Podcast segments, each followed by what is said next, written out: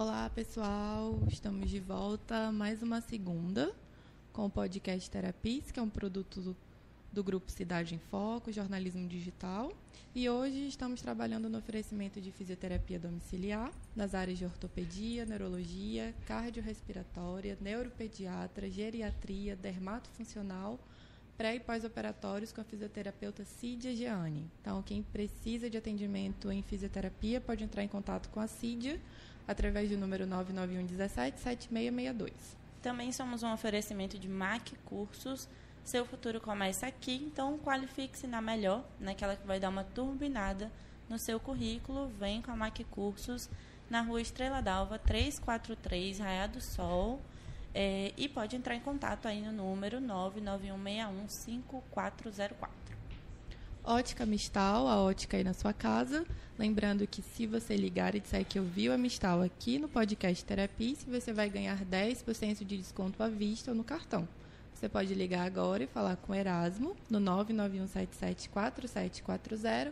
Lembrando que se você disser que ouviu a propaganda, você vai ganhar 10% de desconto.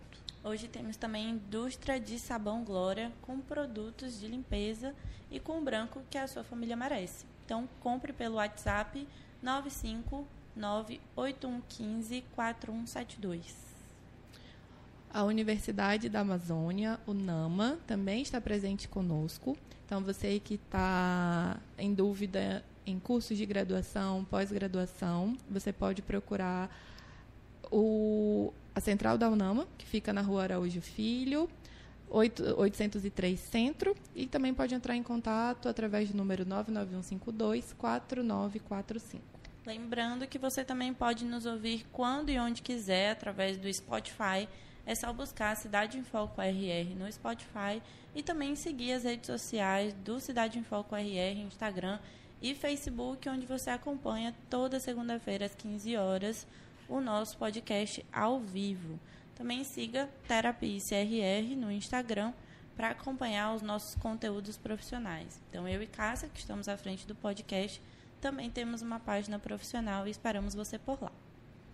E hoje nós vamos conversar um pouco sobre o estresse infantil. Então, quem nos acompanhou semana passada, nós conversamos um pouco a respeito da somatização, que seria justamente os efeitos desse estresse no nosso corpo. E assim como em nós adultos, esse estresse pode afetar e trazer uma série de impactos.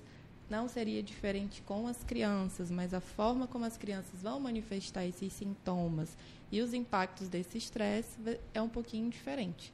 E hoje, para conversar conosco a respeito do estresse infantil, então quem, quem está nos acompanhando ao vivo, tanto pelo Facebook quanto pelo YouTube, consegue. A gente trouxe algumas imagens, alguns resultados de, das enquetes que nós deixamos durante a semana nas redes sociais.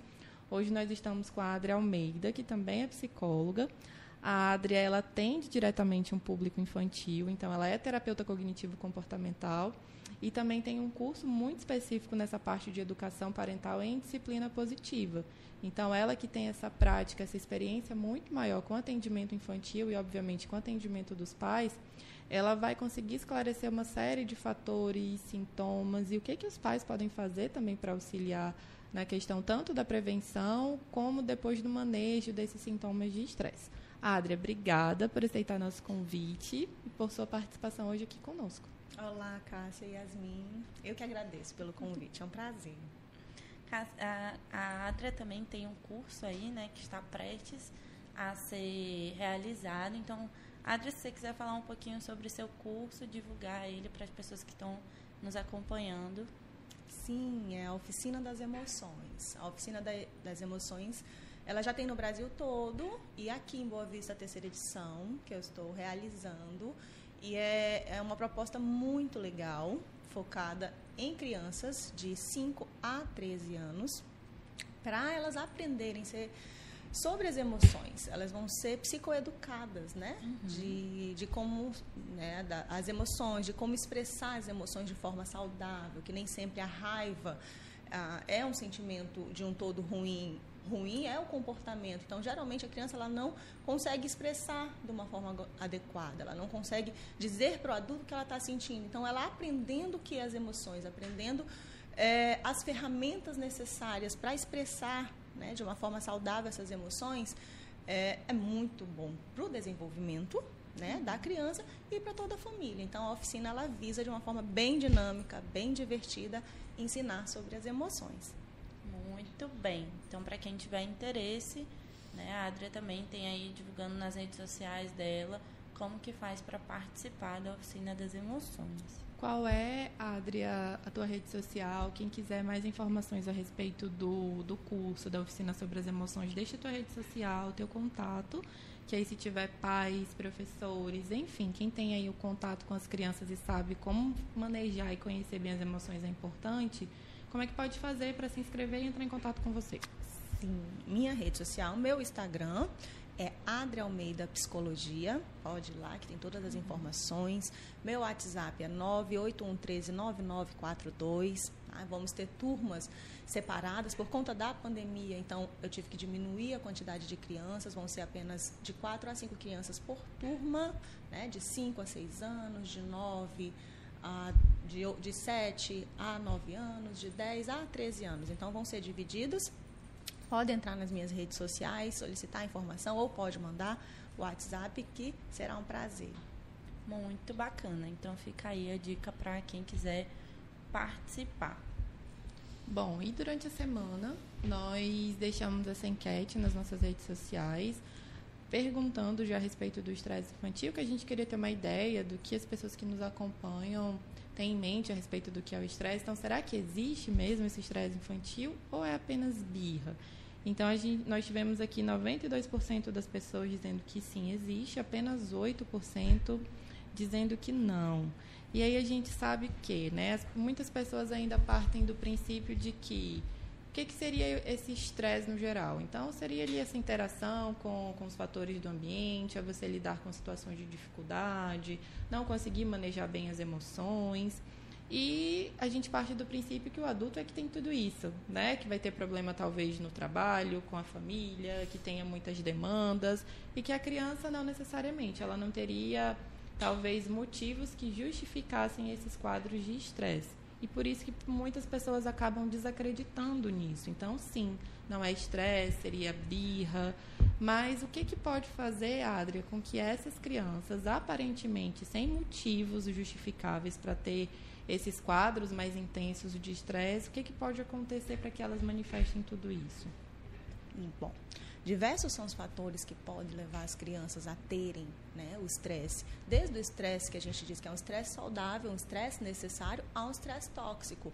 Então, é, situações do dia a dia, situações rotineiras, que para os adultos passam despercebidos ou eles podem achar até que, né, que é simples, que é uma frescura, para a criança não deixa de ser um estresse que é necessário, que é esse estresse que a gente chama de um estresse saudável, como mudança de escola, como é, o dia de, de tomar uma vacina, uhum é, a perda de alguém, né, no, dentro do processo de luto, ou até mesmo a perda de um colega que se mudou, ou mudar de cidade, deixar os colegas na cidade antiga. Então, tudo isso é um, é um tipo de estresse saudável que faz parte do desenvolvimento das crianças. E tem o estresse, né, que é um estresse mais grave, que é o estresse tóxico, que a gente chama, é quando a criança ela passa por uma negligência contínua, né, ou algum tipo de violência, um abuso, pode ser físico ou sexual, e então, de uma forma contínua, como eu falei, acaba se tornando um estresse tóxico.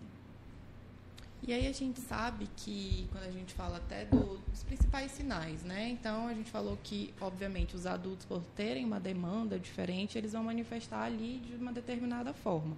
Então quando a gente fala do adulto, até para quem está conseguindo acompanhar a gente pelo YouTube, pelo Facebook, esses seriam os sintomas mais comuns, né? Claro, obviamente que alguns podem se repetir na criança, mas quando a gente fala de um quadro geral de estresse dos adultos, esses são os principais. Então, ali a depressão, que a gente pode verificar ali como uma tristeza, a irritabilidade, que é muito frequente, alergias, e aí já automaticamente relacionada essa questão das defesas embaixo. Então, se a imunidade não está boa, vai ser muito mais comum a pessoa ali ter uma alergia, é, os problemas digestivos, então, geralmente o aspecto é, é, né, o sistema ali intestinal e digestivo, eles são muito relacionados às alterações emocionais, vamos dizer assim, essa dificuldade em regular. Então, é muito comum as pessoas desenvolverem gastrites nervosas, terem dor de barriga quando vão passar por uma situação aí de estresse, por mais que seja um estresse positivo, vamos dizer assim.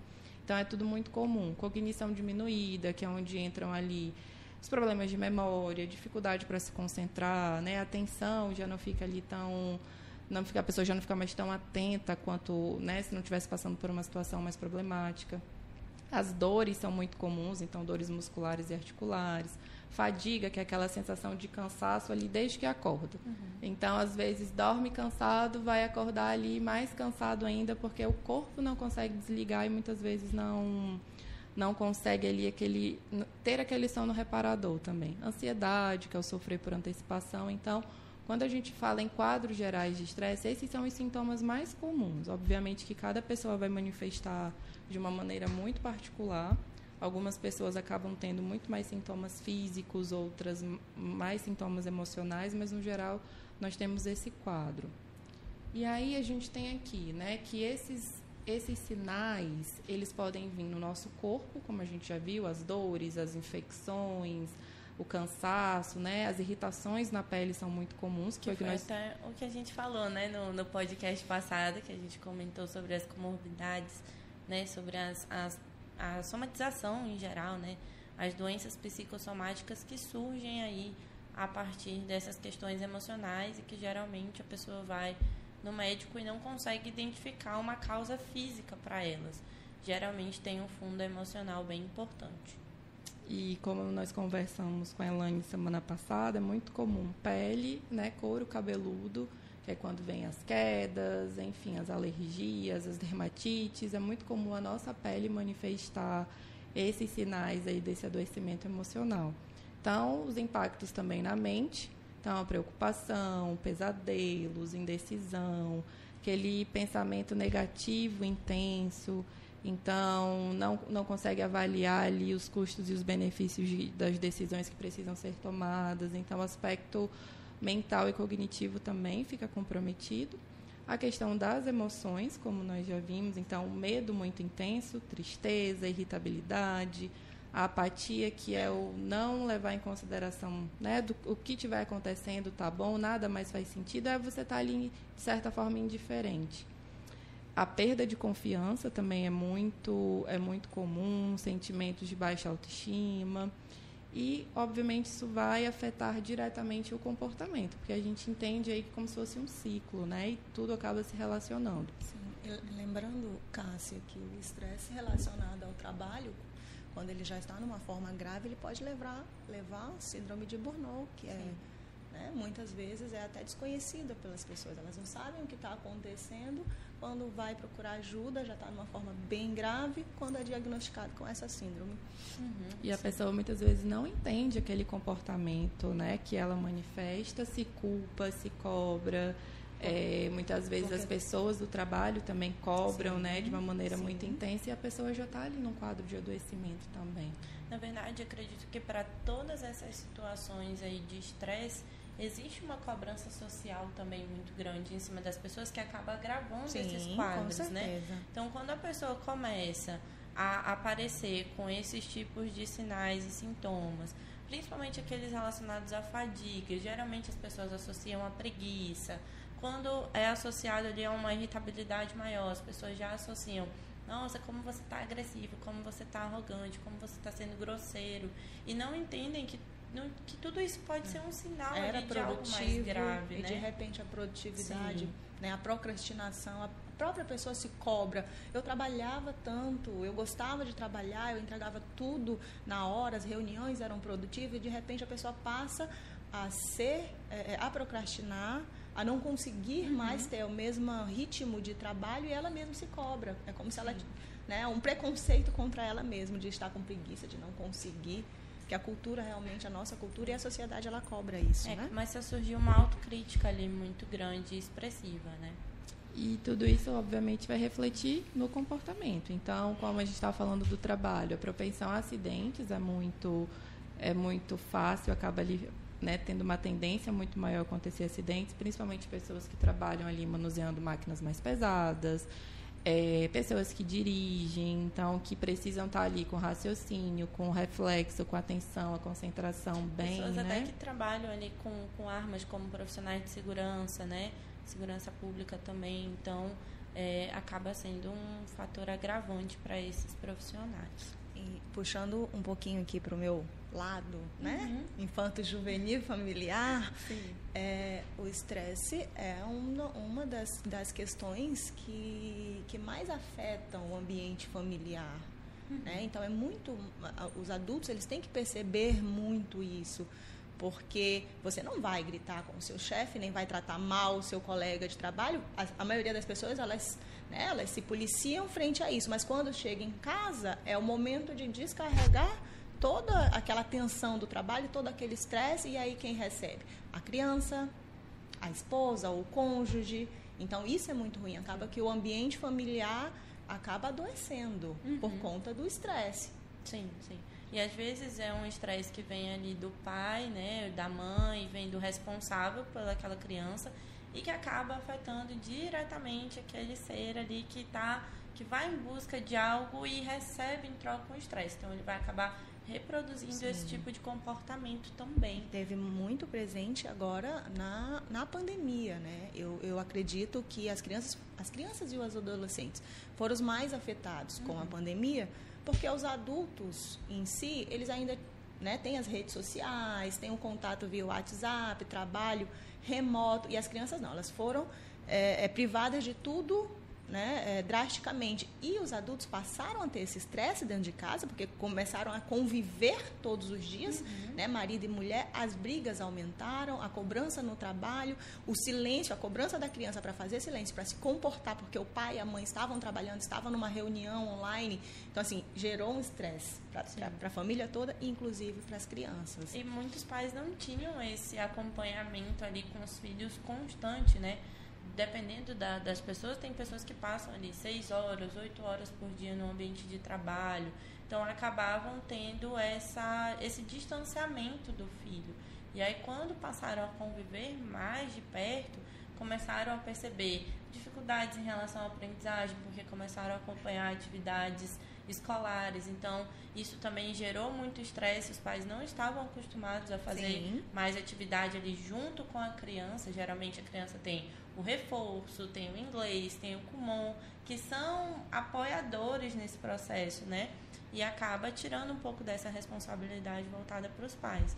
Então, ter que sentar, começar esse acompanhamento, também fez com que os pais tivessem maior consciência sobre algumas dificuldades e também sobre questões de comportamento, de não saber que o filho se, compor- se comportava né, de jeito. forma X Isso. na maior parte do dia. Criança saudável é criança hiperativa, é criança que demanda atenção. Uhum. É, chegou questões no consultório, já eu acho que agora meu filho tem TDAH. Não, não é isso. Ele está saudável, ele quer atenção, ele precisa correr, ele precisa gastar energia. E Sim. já, isso com certeza foi um gerador de estresse. É, e quando a gente coloca essa questão do acompanhamento, não é que acho que é importante também a gente frisar, né? Que acho que foi a angústia também de muitos pais, que não é o ter que fazer o papel do professor, né? Não é que ele tenha que ter o domínio de todos os conteúdos, porque a gente sabe que a gente não vai conseguir acompanhar tudo dos filhos, porque vai chegar um momento ali que as limitações e as dificuldades dos pais vão aparecer também. Mas é muito mais no sentido de estabelecer rotina, de conseguir organizar um horário para estudo e não ali do, do, de fato fazer o papel do professor que, que a gente sabe que alguns pais vão conseguir dependendo ali da, do nível de escolaridade, de instrução, do tempo, mas que realmente não são todos, mas é muito mais é o prezar por essa organização e o valorizar também a questão do estudo e o momento de estar junto, né, que talvez tenha sido o que eles não tinham e tenham sentido essa diferença. Isso mesmo. Bom, temos alguma pergunta, algum comentário aí no. Por enquanto não, Não, por enquanto está tranquilo ali nas redes sociais. Então vamos dar continuidade. Então aqui só para a gente conseguir contextualizar um pouquinho melhor, a gente fala do curso do estresse, que seriam as fases. É o que a gente tem de mais comum também. Então a gente pode fazer referência aqui a, ao semáforo, né, para que a gente consiga entender melhor. Então essa primeira fase seria a fase de alerta, não necessariamente aqui, até como a Adria colocou no começo, seria um estresse negativo. Então, é um alerta que o nosso corpo vai dar para que algo está em desequilíbrio. Então, esse estar em desequilíbrio nesse primeiro momento, nessa fase, pode ser ali um momento de motivação. Então, eu tinha ali um determinado equilíbrio com o meio, mas algo desequilibrou por eu estar motivado, por eu estar empolgado, por eu estar muito feliz com com algo que possa acontecer, ou estar ali também ansioso, e não necessariamente seria uma ansiedade ruim nesse primeiro momento. E essa, Mas é, essa fase de alerta ela também serve muito como um fator protetivo, uhum. né?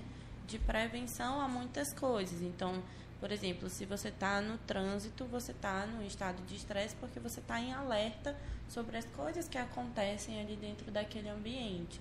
Então, isso também pode ser um fator protetivo. Né? Se você está num ambiente que tem um, um animal ali que você vê que está solto e pode te atacar, é esse estado de alerta que vai te fazer correr e vai te fazer assim, encontrar um lugar para se proteger.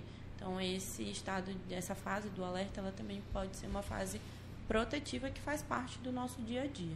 É muito aquela questão da sobrevivência, quando o nosso organismo vai se preparar ali para lutar ou para fugir, dependendo ali dos estímulos que, que nós tenhamos. Agora, é claro, se esses sintomas permanecem, se esses sintomas começam a gerar sofrimento e começam a se instalar, é quando já passa para a segunda, né, para a segunda fase, que seria essa resistência. Então a gente já fica ali com uma atenção maior.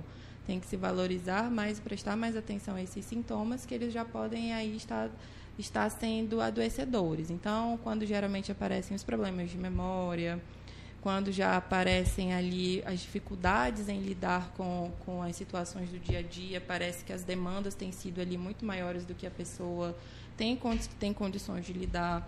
Então, nossa, se eu não anotar ali o que eu tenho que fazer, é, já não vou mais conseguir lembrar. Então, nunca sei cadê meu celular, onde eu deixei as chaves, quais são as atividades de amanhã. Então, é quando a gente tem que começar a ficar mais atento que tem algo que não vem funcionando bem até se esses sintomas, obviamente, permanecem, não se tem um manejo adequado, não se busca ajuda por todos esses fatores que nós falamos anteriormente, a questão da, do julgamento né, das outras pessoas, a própria pessoa não aceitar que ela não está bem, que muitas pessoas persistem né, por, nossa, mas eu rendia muito, eu produzia muito, o que está acontecendo comigo? Então, talvez seja só uma falta de rotina ou de organização, e não necessariamente o adoecimento. Então, algumas pessoas é, acabam demorando a buscar ajuda também. E podem chegar ali à fase de exaustão, que é muito comum, nós recebemos já, já os pacientes com esse quadro, exaustos, né, mas não no sentido do cansaço, mas dos sintomas já, já terem se tornado muito mais crônicos. Então, todos esses sintomas que nós vimos anteriormente já estarem ali é, no seu limite e quando já provavelmente começam a aparecer os sinais físicos. Então, já tem ali as dores, já tem ali a baixa imunidade, quando já pode evoluir para doenças, inclusive, mais graves, como a Adria citou, quando é um estresse diretamente relacionado ao trabalho, né, síndrome de burnout ou síndrome de Burnout, como a gente conhece, que é quando a pessoa já sofre simplesmente em pensar em trabalhar. Então, é aquele sofrimento que já vem no dia anterior e não é por preguiça ou porque a pessoa não quer trabalhar, mas simplesmente porque ela realmente sofre e se sente muito mal em relação ao trabalho. Então, antes da gente passar para essa parte já voltada para o estresse infantil, é bom a gente entender que o estresse ele pode acometer qualquer idade. Então, a gente pensa geralmente, poxa, mas criança se estressa, criança, a criança não tem nenhuma obrigação, não tem uma conta para pagar, não tem um trabalho, a criança só brinca e estuda. Não, nem sempre é só isso. Existe uma gama de fatores dentro da experiência ali de uma da vida do né, da, da criança e do, do adolescente que podem sim favorecer para que exista esse fator estressante. Então, o estresse acomete criança, acomete adulto, acomete adolescente, idoso. Não tem uma distinção entre ah, mulheres se estressam mais, homens se estressam mais. Não. Todo mundo está ali sujeito a essas questões voltadas para o estresse. E o estresse, ele tem aí, então, características tanto psicológicas, né? É, sintomas psicológicos que a gente fala de ansiedade, angústia, e enfim, todos os sintomas que a gente citou antes. E também tem esses fatores que podem ser representados através da parte física, né? Que aí também tem algumas coisas como é, o suor, né? O suor excessivo ali também é um, uma questão voltada ao estresse. Algumas alergias, algumas questões de pele, couro cabeludo, é, enfim, o, enrijecimento muscular ali, dores musculares muito importantes, dores de cabeça frequente, enxaqueca, tudo isso pode ser sinal aí voltado para o estresse. Então, antes da gente iniciar essa parte do estresse infantil, a gente só recapitula esse momento. Bom, e aí passando para o estresse infantil, como a Adria colocou no começo, existem aí os diferentes tipos, né? Adria, a gente tem que ficar então bem atento com essa questão do estresse tóxico, que é quando ele já vai impactar aí negativamente as emoções, né? o, o comportamento dessa, dessas crianças. E o que, quais são os principais sinais? A gente já entendeu ali mais ou menos como que o adulto pode manifestar, mas quando a gente está falando da criança, como que essas crianças manifestam aí no dia a dia delas essas situações estressantes? Cássia, é muito importante falar que a maioria das crianças elas se comportam como elas veem os pais se comportando. Uhum. Então, geralmente, muito do comportamento da criança vem do espelho mesmo, que são os pais pais que não sabem lidar com o seu dia a dia, com as demandas do seu dia a dia, com o seu estresse, com as suas frustrações, se comportam de, uma forma é, é, não saudável, a criança ela tende a reproduzir esse comportamento também quando ela passar por situações semelhantes. Mas os sintomas, né? A primeira coisa que muda numa criança quando ela está passando por algum problema é o comportamento. Uhum. Né? Então, os pais têm que ficar muito atentos. Os professores têm que ficar muito atentos agora com a volta das escolas. Então, os professores são, são um aliado muito grande na, na, nas questões emocionais comportamentais das crianças. As crianças muito pequenininhas, né, elas também podem passar por estresse. Né? Bem antes de 5 anos, elas podem passar por estresse elas ficam mais chorosas, elas choram, é um choro constante, elas passam a ficar mais apegadas, uma carência realmente muito maior da figura protetora, seja da mãe, seja do pai. Por exemplo, vou dar um exemplo de um estresse. Uma criança que acabou de receber um irmãozinho, uma criança muito nova, que vamos dizer assim, tem casos, né, de que ainda estava uhum. no período de amamentação e a mãe engravidou. E o irmãozinho nasceu, ela ainda não tinha largado a amamentação. Então a mãe teve que tirar abruptamente para dar para outra criança. Aquela criança, ela está passando por um estresse, ela não sabe lidar com essas emoções. Ela queria a mãe o pai só para ela e de repente surgiu um novo serzinho ali. É um tipo de estresse. Então a criança ela vai ficar muito mais carente, ela vai demandar muito mais atenção, ela vai ter um choro é, é, constante ela pode ficar agressiva. Então, muitas vezes os pais, eles, eles podem até achar que é um mau comportamento, que é uma birra, mas muitas vezes é o estresse que a criança não sabe, ela não sabe identificar, ela não sabe como externalizar. Né? Para crianças maiorzinhas, insônia, desconforto epigástrico, que é o, o, a dor na barriga, muitas vezes pode vir ou não seguido de diarreia, né? esse desconforto é, bruxismo, uhum. né? Muitas vezes os pais não sabem. O bruxismo ele é um, um, um, um sintoma da, do estresse infantil. Então, a mudança de comportamento, a agressividade, a, o, a diminuição do apetite. Então, tudo isso são sintomas de estresse. a ansiedade também, o isolamento. Uhum. Super importante. Vamos fazer aqui só um intervalinho para a gente dar um, um, recado dos nossos anunciantes. Então, Cássia, dê início aí ao, a esse processo. Então, o podcast Terapia é um produto do Grupo Cidade em Foco, jornalismo digital. Nós trabalhamos hoje no oferecimento de fisioterapia domiciliar, nas áreas de ortopedia, neurologia, cardiorrespiratória, neuropediatria, geriatria, dermatofuncional, pré e pós-operatório, com a fisioterapeuta Cídia Geane. Se você precisa de algum atendimento relacionado à fisioterapia, pode entrar em contato com a CIDIA através do 991 17 7662. Também somos um oferecimento de MAC Cursos, seu futuro começa aqui. Então, qualifique-se na melhor, dê aquela turbinada no seu currículo com a MAC Cursos na rua Estrela d'Alva, número 343, Raiar do Sol. É só entrar em contato ali no 99161 5404. Ótica Mistal, a ótica aí na sua casa. Lembrando que se você ligar e disser que ouviu a propaganda da Mistal aqui no podcast de terapia, você ganha 10% de desconto. Pode ligar agora e falar com Erasmo no 99177 4740. Também somos um oferecimento de indústrias de sabão Glória, com produtos de limpeza e com o branco que a sua família merece. Então, compre pelo WhatsApp 9598115 4172. A UNAMA, Universidade da Amazônia, também está conosco. E se você tem dúvidas em que carreira profissional seguir na escolha de um curso de graduação, você pode entrar em contato com a UNAMA, localizada na Rua Araújo Filho, 803, no centro, ou através do telefone 991524945. Lembrando que você pode nos ouvir quando e onde quiser pelo Spotify, é só buscar ali Cidade em Foco RR, procurar lá o podcast Terapice e aí você vai estar acompanhando esse e outros conteúdos que nós já realizamos aqui para o podcast do Cidade em Foco. Também siga aí Cidade em Foco nas redes sociais, Terapice RR, que é minha rede social junto com a Cássia, onde a gente coloca todos os nossos conteúdos profissionais. Inclusive saiu um post essa semana, né, no final de semana, sobre estresse. Então, os principais sinais de estresse, a última publicação que a gente tem lá, tem um pouquinho do que a gente está comentando aqui hoje. E siga a Adria Almeida, que está aqui com a gente, é, enriquecendo o nosso podcast com um conteúdo super bacana, um olhar é, super diferenciado em relação à psicologia ali, voltada para o público infantil. Então, Adria Almeida, Psicologia no Instagram.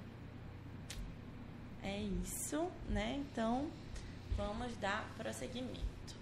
Vamos lá. Então a gente viu, né, pelo que a gente foi conversando aqui, que o estresse ele é um mal que não tem idade. Ainda lá na barriga da mãe, o bebê já pode lidar com alguma sobrecarga do, hormônio do estresse. Então, quando a gente fala do estresse, além dos fatores ambientais, nós temos os fatores físicos e biológicos, que é onde entram todos os aspectos aí hormonais. E, hoje a gente já tem vários estudos que relacionam a isso, essa questão da mudança hormonal e como isso pode impactar ao longo da vida. Então, Adri, esses impactos, eles a gente pode dizer que eles não vão ficar apenas na infância.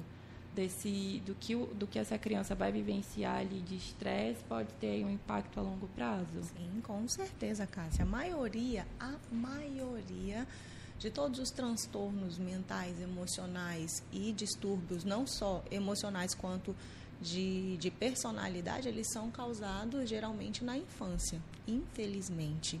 Né? E a gente tem um período que a gente chama de primeira infância, que vai desde a gestação até os seis anos de idade, tudo que a criança passar neste período, tudo que ela aprender neste período, ela vai, vai denominar quem ela vai ser na fase adulta. Uhum.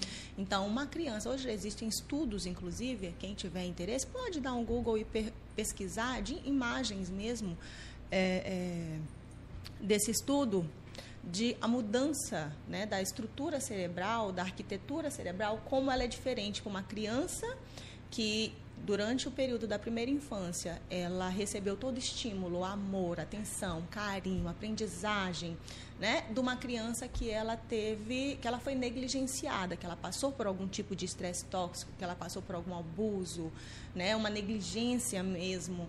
Então, a, a, ou até na gravidez, inclusive, já é comprovado também que tudo que a mãe passa na gravidez passa para a criança, então vai denominar quem vai ser este adulto no futuro. Né? Uhum. Né? Quando a gente fala de um adulto de sucesso, a gente não está falando de alguém que ganha muito, um milionário, alguém. A gente fala de um adulto de sucesso em todas as áreas, né? principalmente emocional, porque se a mente não vai bem, nada vai bem.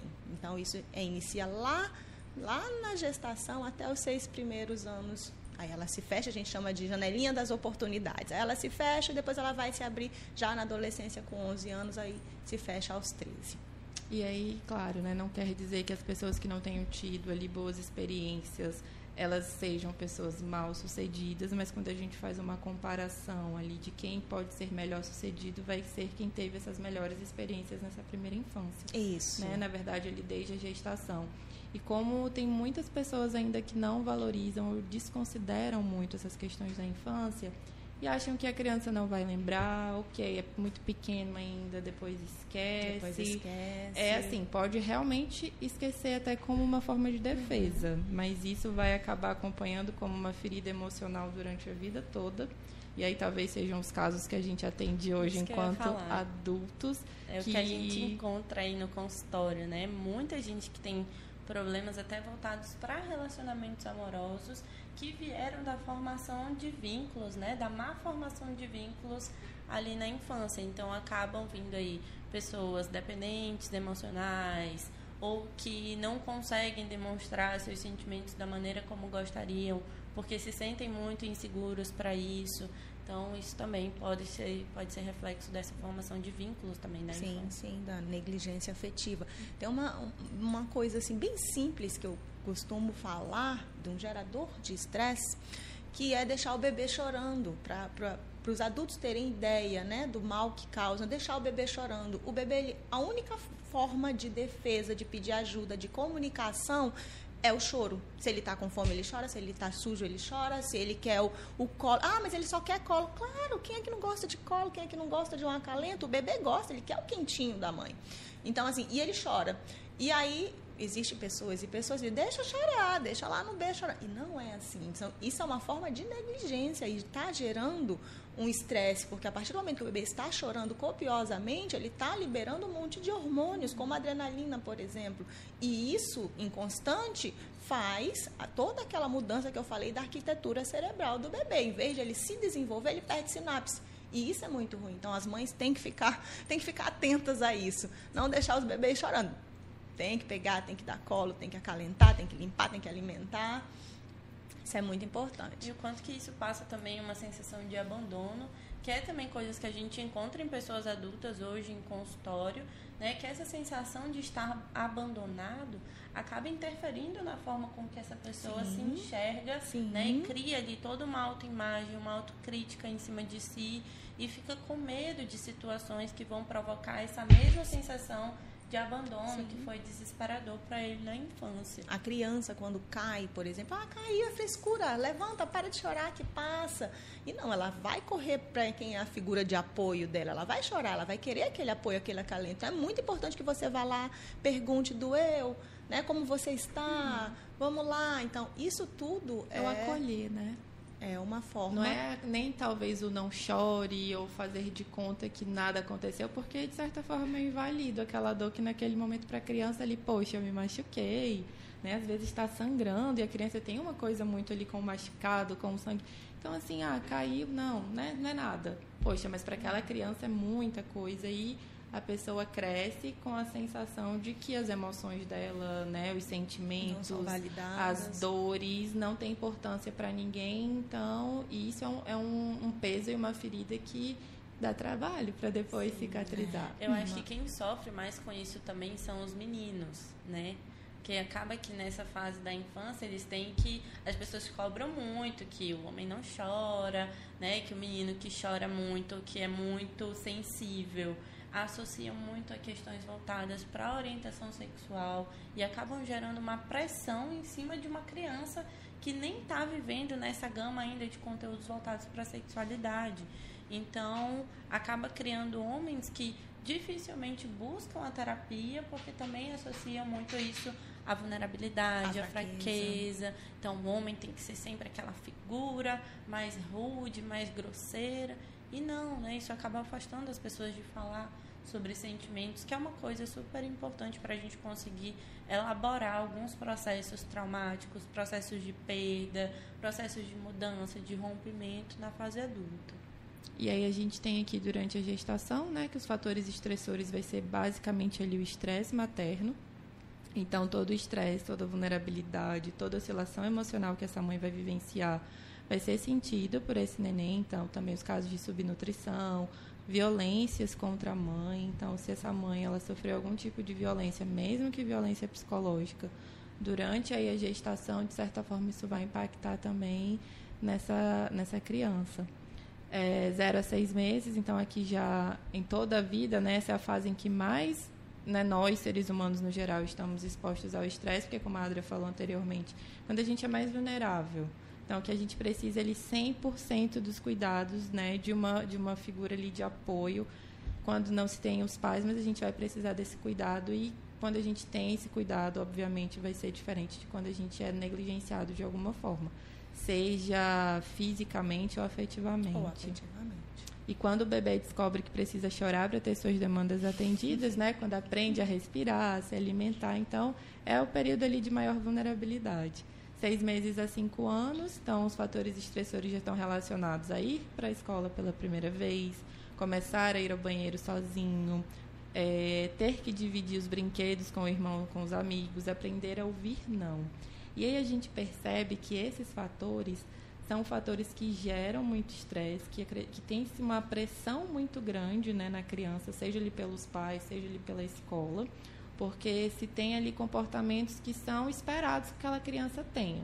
E nem sempre ele se valoriza o tempo que essa criança vai ter para passar esses processos. Então, às vezes, a gente tem irmãos que é feita uma comparação muito intensa. Ah, mas o seu irmão conseguiu ir ao banheiro sozinho, deixou de usar o fralda com tanto tempo. Mas o seu irmão foi para a escola, não chorou. Ou seja, a adaptação uhum. foi super tranquila.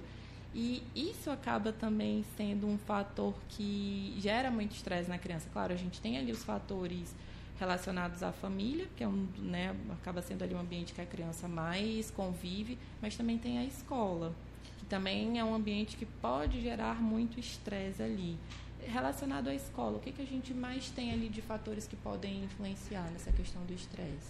Como eu falei para vocês, todos esses que você acabou de falar são estresses, é, eu não sei se eu posso usar a palavra saudável, mas são estresses que a criança ela vai passar, ela vai passar e ela precisa passar para o pleno desenvolvimento dela. Então, vamos dizer que são estresse saudável. Né? No ambiente escolar, também temos a mesma divisão. O estresse que é saudável e temos aquele estresse que é um estresse mais. um estresse que não é bom, ruim, que ele pode sim causar algum, algum problema futuro. Por exemplo, o primeiro dia na escola é um estresse, uhum. né? O tirar a fralda na escola é um estresse para as crianças maiorzinhas, né? A mudança de sala, mudança de escola, então tudo isso é um estresse. O estresse que já passa a ser um estresse patológico, que pode trazer algum problema, por exemplo, o bullying. Né? O bullying é uma questão, hoje que ela já foi muito popularizada, mas a gente não pode banalizar o bullying de forma alguma.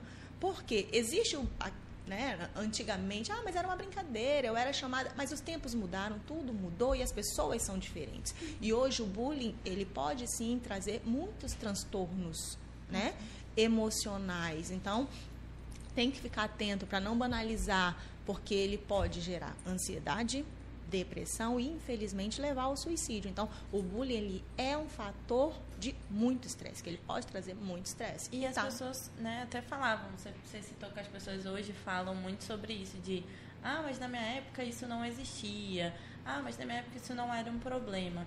Só que se a gente for investigar a fundo, né, se a pessoa acaba tendo ali comportamentos ao longo da vida que podem ter sido sim influenciados em relação a esse bullying, que ela nem se dava conta de que era um bullying era. ali na infância. É, tem, tem fatores e fatores, né? Uhum. Quando eu digo que os tempos mudaram, antigamente a gente não tinha internet como tem hoje, antigamente tudo era diferente. Então, assim, não dá pra gente fazer essa comparação de como é hoje, de como é, uhum. do, de como era antigamente. Antigamente, na, na escola, o meu apelido era Canoxa que era a canela da finura da coxa.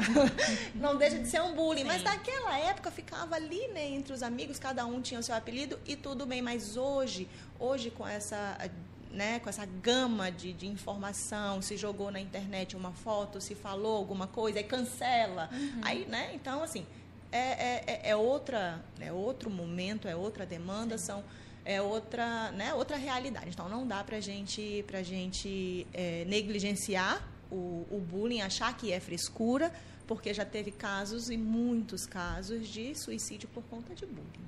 Né? De e depressão não só e ansiedade. os casos de suicídio, né? Infelizmente, ali as situações também da, das pessoas que sofreram muito bullying acabaram radicalizando e de uma maneira bem disfuncional ali agredindo e inclusive Sim. matando as outras pessoas, que não era algo Pronto, tão comum no Brasil, também. né? A gente sempre viu ali esses casos mais com uma distância maior, que sempre foi mais comum nos Estados Unidos, mas a gente já teve casos mais recentes no Brasil. No Brasil. Então a gente percebe quando vai se investigar um pouquinho mais a fundo, eram pessoas muitas vezes que se sentiam excluídas, que eram ridicularizadas, que não conseguiam fazer parte de um grupo, que não se sentiam aceitas. E por, e aí, claro, é provável que tenham outros fatores, né, sejam ambientais ali ou, ou mais familiares, mas que os fatores, talvez ali escolares, tenham sido ali um, um fator de risco maior. Sim. Então, são situações que podem tomar ali uma, uma proporção muito grande e, e que com consequências que a gente não vai conseguir remediar. E às vezes a gente pensa assim, ah, mas era um bullying, era um apelido, uhum. né? Ah, né? porque não fez grupo ali de um trabalho, não fez parte de um grupo no trabalho. Mas como cada um vai internalizar isso é o que preocupa. Sim. Então aí são esses pontos que a gente que é importante sim, a gente entender e não naturalizar, né, algumas coisas, porque ah, passei por isso, na minha época sobrevivi, estou mais forte hoje. Talvez para algumas pessoas, mas para outras é. Talvez não Rende seja tão tranquilo. Muitas sessões de terapia. Muitas.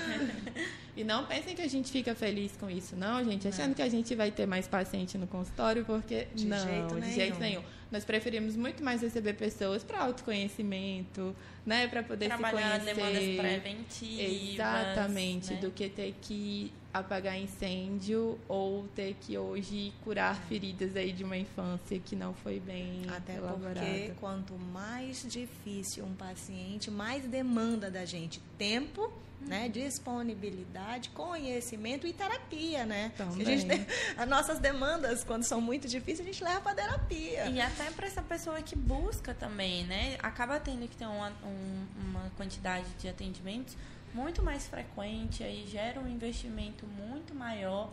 E a gente sabe que o atendimento psicológico particular hoje tem um, um custo né, um, um, pouco alto aí para as pessoas. Então, assim, até para você, o quanto mais você puder prevenir essas questões é, e trabalhar o quanto antes, melhor vai ser até para esse custo financeiro que demanda. E infelizmente a gente ainda não conta aí com uma rede de apoio pública com vagas né, tão disponíveis assim para fazer esses atendimentos. Então, para atendimentos de urgência são mais complicados. Então, por isso que é tão importante trabalhar a prevenção e essa prevenção vai desde a infância. É, e de estar atento a esses sinais também. Então, quanto antes você se conhecer e compreender esses sinais que o corpo às vezes fala, né, que estão aparecendo ali, que você está deixando para depois, para depois, para depois, quanto antes você der atenção para isso, melhor vai ser para você conseguir também se livrar dessas questões. E aí, continuando aqui, quando a gente fala de 6 a 10 anos, alguns fatores estressores seriam o aumento das regras que regem a vida.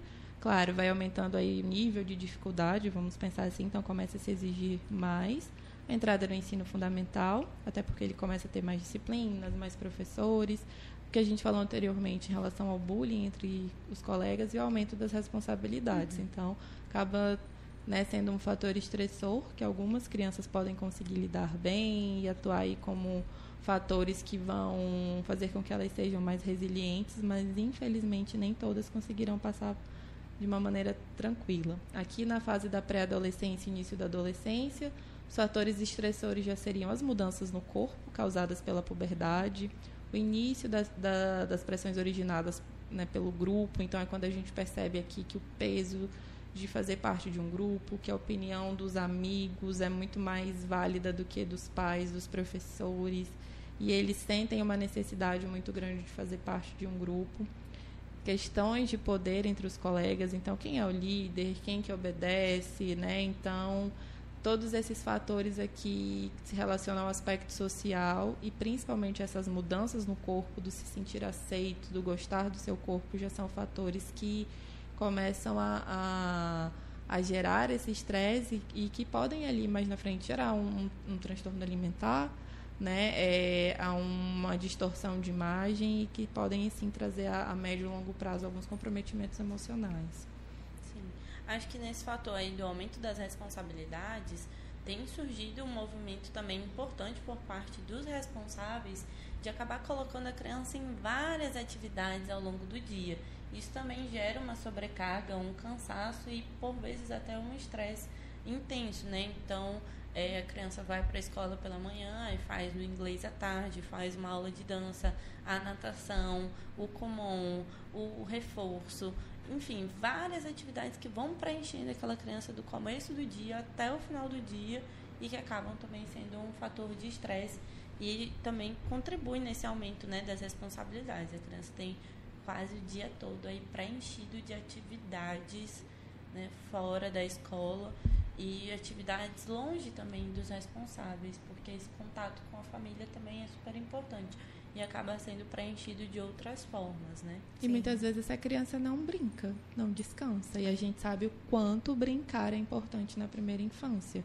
E aí eu não brinco, eu só tenho responsabilidades, eu vou para a escola, eu vou querer o quê? Brincar. Brincar. Porque eu não brinco em casa, eu não tenho tempo.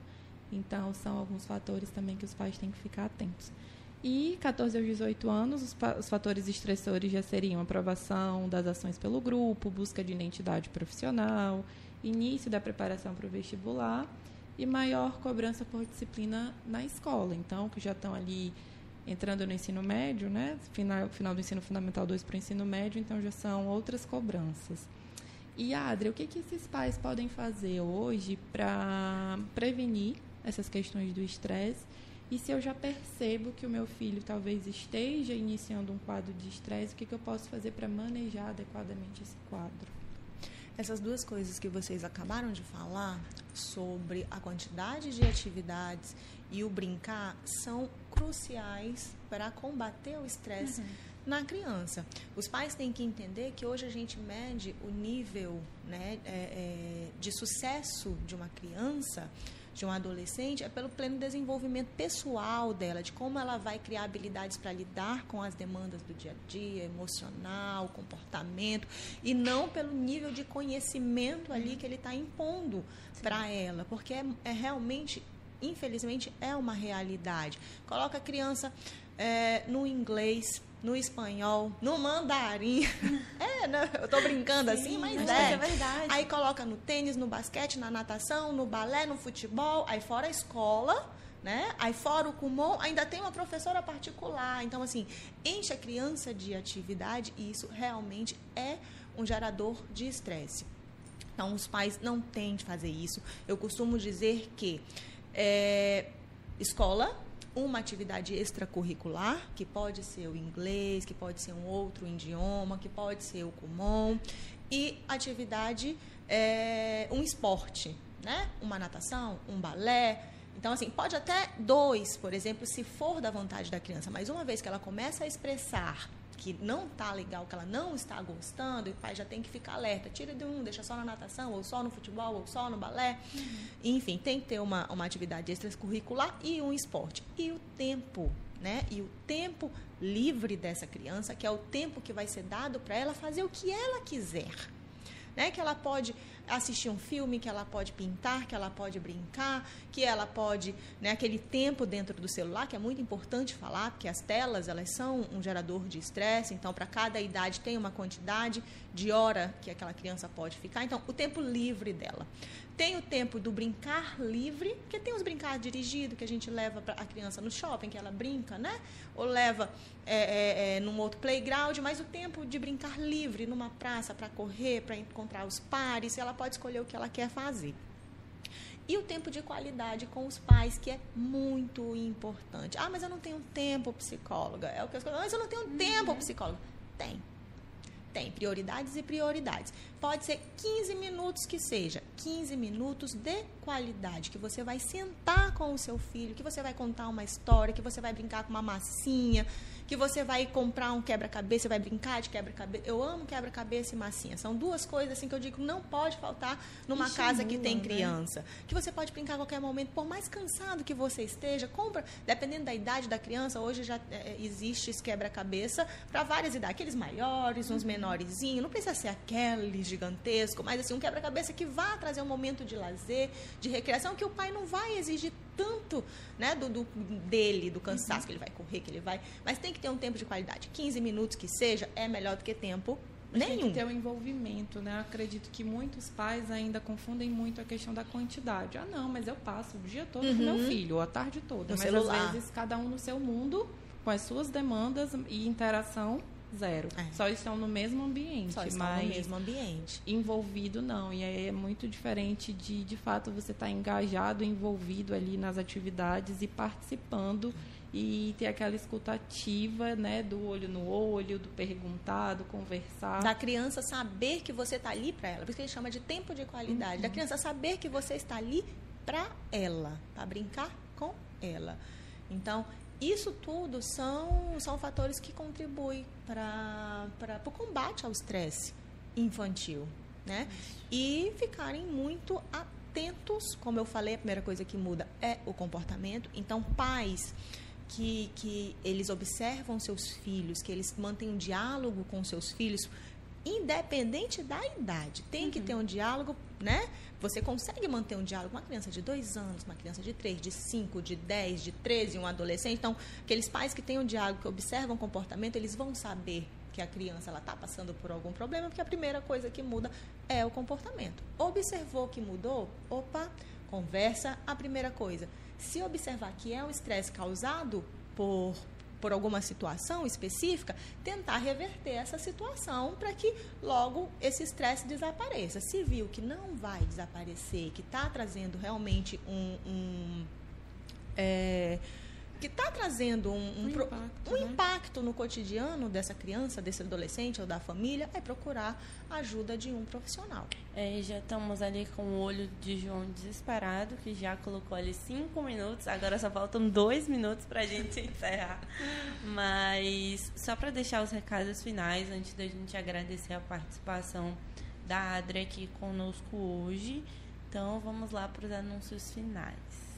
Bom, lembrando que o podcast Terapia é um produto do grupo Cidade em Foco, jornalismo digital. Trabalhamos no oferecimento hoje de fisioterapia domiciliar, nas áreas de ortopedia, neurologia, cardiorrespiratória, neuropediatria, geriatria, dermatofuncional, pré e pós-operatórios, com a fisioterapeuta Cidia Geane.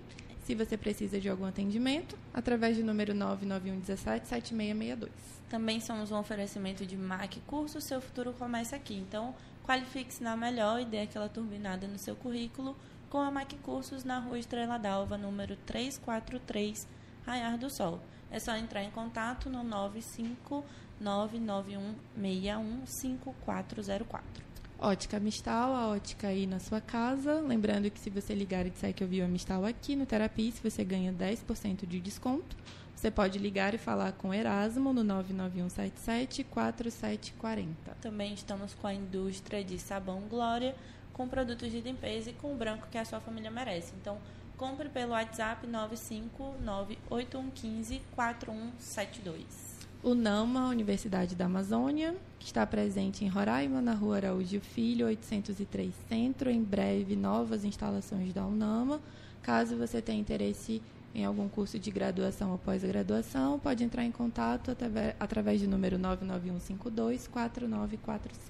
Lembrando que você também pode nos ouvir quando e onde quiser no Spotify. É só buscar Cidade em Foco RR. Siga as redes sociais do Cidade em Foco RR, Instagram e Facebook. Siga Terapia CRR para mais informações aqui sobre o meu trabalho junto com a Cássia. E Adria Almeida Psicologia, para também conferir os conteúdos aí da Adria referentes à psicologia infantil, trabalho com crianças ali e adolescentes, pré-adolescentes. Certo? Adria, muito obrigada. É, fala um pouquinho mais do teu trabalho, crianças a partir de que idade, até qual idade você atende, se atende as famílias, né? Além da, a gente sabe que além do, do atendimento clínico, você faz eventualmente as oficinas, sempre voltando ali para essa questão da saúde mental, das emoções.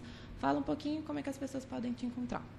Bom, é, eu atendo até 17 anos, né? Eu não, não, digo o início que eu costumo atender, porque geralmente tem criança para avaliação, né, de autismo, então às vezes ela vem muito pequenininha, dois aninhos, três aninhos, então até 17 anos, tá? uhum. tá? crianças e adolescentes, a oficina, as oficinas, né, o grupo terapêutico de adolescente e o treinamento para pais com disciplina positiva que eu acho também bem legal, que é tanto os pais que levam as crianças, quanto os pais que querem, fora da terapia, esse treinamento em cima da, da disciplina positiva. Né? A minha abordagem é a TCC, a formação na, em, em, em, em disciplina positiva, tá? Podem me encontrar nas redes sociais, Adria, Tainara, é Adria Almeida. Ah, Almeida, Almeida Psicologia. Psicologia né? E o meu WhatsApp 981139942, principalmente para quem se interessar pelas oficinas que vão acontecer dia 17 e dia 24 desse mês. Então, um abraço para você que nos acompanhou aqui no Facebook. Segundo show aqui mandou aqui um abraço para gente. Taigo Araújo, que também tem um podcast aqui no Cidade de Foco, podcast Roraimando.